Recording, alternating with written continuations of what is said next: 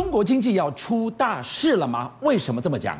我们今天就给您看到习近平最近冒出的这七个字，他说了什么，给外界无比想象空间。那么粮食怎么办？怎么这个时候他冒出这句话？而中国前财长连这个时候他都骂出了四缺巨大风险当前，官方为什么还在掩盖？要盖到什么时候？经济下行的压力，快把这锅盖给冲开了吗？没错，事实上目前呢，中国可能面临到前所未见的经济压力。为什么这样讲？哎。就像我问你，是你觉得习近平过去对中国经济都是这样，抱持比较乐观的态度吗？李克强是一直不断的说，哎，中国经济可能会下滑。可是呢，在最近期的中国的这个中央的这个经济会议里面来说话，嗯、习近平居然罕见的说了这样的话，他说经济面临到需求收缩、嗯、供给冲击，还有预期转弱三重压力啊。这个话从习近平讲出来，让人家觉得说，哇，那。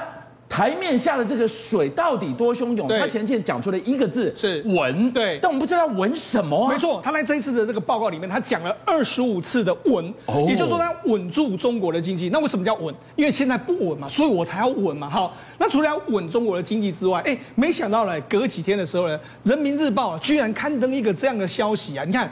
那么粮食怎么办？哎，他说习近平说，那么粮食怎么办？哎，大家想了昏了，就说哎，怎么会突然之间冒出这一句？中国今年怎么会有粮食短缺的问题呢？尤其是根据中国今年的他们的所公布的这个粮食的生产量，比去年还要成长啊。是。那为什么这个样子？显然，全中国的整个整个耕作面积是大幅的减少。同时，他也承认说，我们今年中国呢，的确是跟国外买的，包括说像玉米啦、黄豆这些产品，所以显见得到，哎。那为什么会突然冒出这句话？难道是说你有大家看不到的危机？你可能知道未来会发生吗？所以是不是中国大陆现在面临了粮食储备上不安全的疑虑呢？对，那这个是最基本的哦，是人生的最后一道底线。如果吃不饱，带去进多少条？对，回过头来你来看看这个李克强，好几次至少三次讲到注意经济下行，没错，压力有这么大吗？没错，压力来自什么？刚才俊将提到讲到说吃不饱。那吃不饱就是没有工作嘛。好，那我们讲，像最近一段时间里面来说，普利司通，哎，这个全世界的这个轮胎大厂，他在十二月七号宣布说，我在十二底十二月底的话，我要关闭惠州厂这个这个厂，这个厂呢，约莫有五百个人的就没有工作机会。是。那这个是从一九九七年就已经来到中国大陆设厂了，他现在就说啊，因为我在这个地方呢没办法赚钱，所以我就把它关掉了。那问题不止这个哦，你看还有沃尔玛。沃尔玛来说的话，他早年就进入中国大陆，他最早在深圳鸿湖这个店，就没想到他今十二月七号宣布说，我要关闭在中国的第一家店，还有其他三家分店。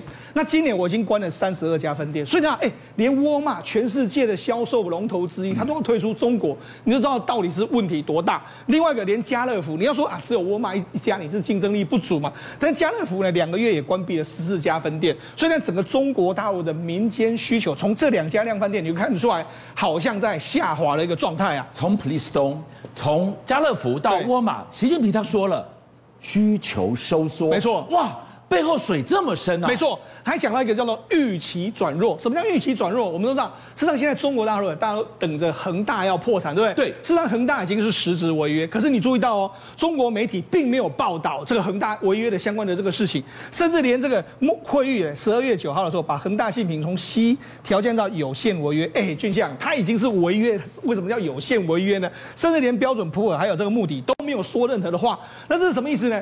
大家还想要掩盖，这些信评公司不敢去点燃这个。万一点燃之后，哎，让恒大破产的时候，那我们承受不住啊！所以让，大家到现在为止还不肯面对事实的真相。哇！所以你看到了，从官媒到这些所谓的信评机构，安静的让人心慌。对背后是怕说，万一这把火给撩起来的话，一发不可收拾。不过我觉得官场就是看风声嘛。现在习近平已经说可以讲了嘛，那，他自己都这样讲了。是，所以中国前财政部长楼继伟他在最近写的时候就说什么？哎，中国的统计数字只报喜不报忧啊。没有足够的数字反映经济负面的变化。他讲到说啊，我们现在不是什么缺水、缺电、缺粮，还有缺晶片的问题，为什么都没有解决呢？为什么没有这些相关的数据呢？哎，你知道，习近平说可以这样说的时候，大家都开始这样说。是。所以，但是你也证明了一点是说，从李克强一直到习近平，甚至到楼继伟，大家都纷纷出来跟你讲，中国大陆的经济真的有下行的风险了。好，下行压力山大，但是再穷。是不能穷国防，没错，不能穷科技。要打仗了，怎么可以穷这两个地方？我们今天就来告诉大家，居然现在呢，红色渗透，从隐形眼镜到核武，从被点名的史丹佛大学，世界一等一的学校，到台湾的阳明海运，对，都被提醒要小心。没错，我内卷无力的时候，那我就往外去扩张嘛。好，那所以呢，最近一段时间的时候，大家都很担心说，中国大陆呢这个扩张呢，不但是偷技术，而且它可能要渗透国际的一个状况。你看，这是最近期的 G7 在这个。英国举行的时候，外英国的外交部部长、外交大臣啊，特拉斯他就说，G7 对于中国威迫性的经济政策感到非常担忧，也就是中国呢，事实上用渗透的方式在侵袭全世界的这个经济。好，那明显的例子是什么？因为要反制你呢，于是呢，美国财政部呢，在十二月十号，也就是世界人权日的时候，把商汤科技列入所谓的非 SDN 的中国军工的复合体的这个公司的名单。什么意思？也就是说，从此之后呢，商汤科技不能够由美国。我的资金在里面投资，这你上礼拜五讲的事情，礼拜一就发生了。没错，而且呢，那美国技术也不能够流到那个地方，所以第一个时间里面来说的话，商汤的 IPO 马上就面临到一个问题，因为它里面有很多美国的股份，你要怎么去处理这个问题？所以你看，美国是打你不手软了。我我既然是你要渗透我，我马上就针对你 AI 第一股进行一个渗进行一个制裁。这个是军民融合 AI 第一股哎，你才准备 IPO，直接就制裁下去。对，好，那除了这个之外，你看美国的这个保卫民主基金会，他是说。因为那过去一段时间呢，中国大陆用所谓的这个国用所谓的教育交流的方式，嗯、你看他利用美国的大学去发展核武，实现军军事现代化的一个状况，也就是说。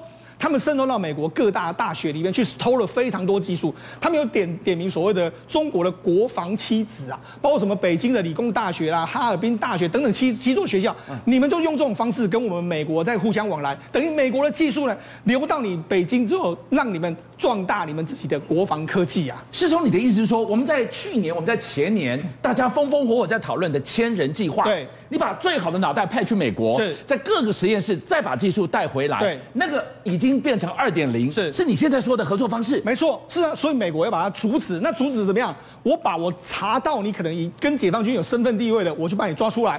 像最近一个一个在史丹佛大学，一个叫宋琛的这个女生，她就被他抓出来说：“哎、欸，你当初了来到美国访问的时候，你就说我没有跟解放军没有关系，就现在马上被人家抓到，说你跟中国大陆的空军医院有关系啊。那你到史丹佛大学当访问学者的时候，你要做什么呢？他就拿了非常多这种所谓生化相关的这个技术的，由疑似把它流到中国大陆。所以现在美国已经开始用这样来管制，就是你人员的往来或是技术。的漏洞，我要把它堵住。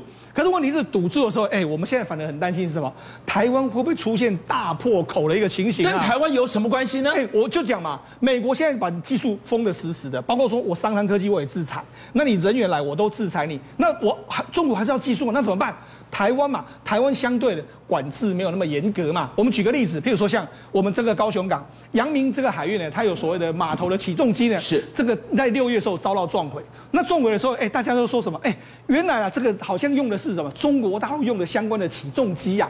那你看，大家当然看到这个画面是很心惊惊。那为什么会会心惊惊？就像我跟你讲，现在因为我们之前的这个大杨敏呢，有这个起重机要重新招标的时候，居然有了。上海的振华集团，还有三一重工，他们进入起重机绝标的这个决选名单啊。这两家是什么公司？我跟大家讲一个状况，上海振华集团呢，它目前是全世界最大的做桥，我们引桥器就是这个东西哈，它全世界最大。另外一个包括说它在这边吊的那些这个手背，它在目前码头的市占率是全世界数一数二。但是它的问题是。不是在这个地方，它的问题在于说，像中国大陆的这个天鲲号有没有在造岛神器上面的很多东西就是振华集团在做的，比如说他们中国的这个民间的这个航母所用的相关的机械都是这个上海振华集团在做的，也就是说，它跟解放军的关系是相当相当之深厚啊，几乎就是披着民间外衣的解放军兵团。没错，好，那除了这个我们讲到了这个上海振华集团之外，还有另外一家公司叫做三一重工，哎。三一重工，哎，这个它又是什么公司？我想它目前是全世界最大的起重机相关的，包括三猫的这个公司之一。它是工，算是这种基础工业所需要的这个零组件。可是就像你知道吗？它的老板叫梁稳根。那梁稳根呢？他曾经担任过中国大陆的首富，可是我们都说过，哎，中国大陆的首富好像下场都很凄惨，对。但是他目前为止他还好好的。为什么稳若泰山？对，为什么？人家就说梁稳根他根本就是习近平的好妈鸡啊。哦。那怎么好妈鸡呢？哎，我们知道习近平有一个掌上明珠叫习明习泽明，对不对？是。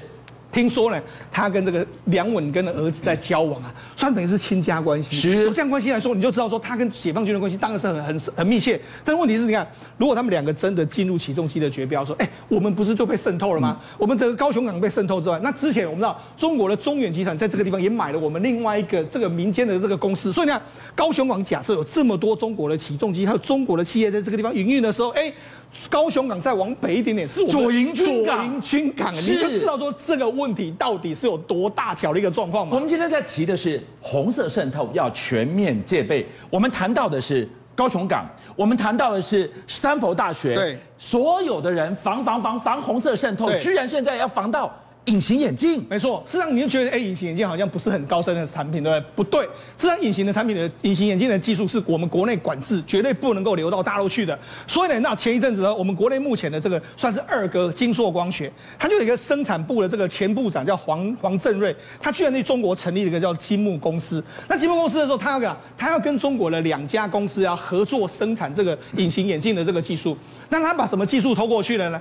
隐形眼镜技术里面，他弄那种塑胶的，塑胶有所谓的上下盖，它可能两个层，两个这个，我们知道它是非常多层的这个技术嘛，非常多层的技术里面，上下盖这种技术是非常非常难的一个技术，他把它整个 copy 过去。那 copy 说也都准备要量产哦，准备要量产说，哎，这个上下盖技术呢，等于是突破了中国大陆的隐形眼镜过去的一个软肋，它有了这个技术之后，就可以完全生产，所以它已经完全实现了。如果真的假设这个技术过去让他们量产的时候，中国大陆就可以。百分之百出现他们属于他们国家自有的这个供应链，那所幸我们我们调查局已经马上就发现这件技术。那如我是希望说能够完全堵住，如果真的技术已经不幸流到那边来说的话，那我们就只能说对我们台湾真的是非常大的伤害。那所以你就知道说，其实中国大陆从台湾的渗透来说，我觉得反而是在未来一波的这个中美对抗里面来说的话，台湾如何要守得住，这才是个中的关键。邀请您一起加入五七报新闻会员，跟俊相一起挖。真。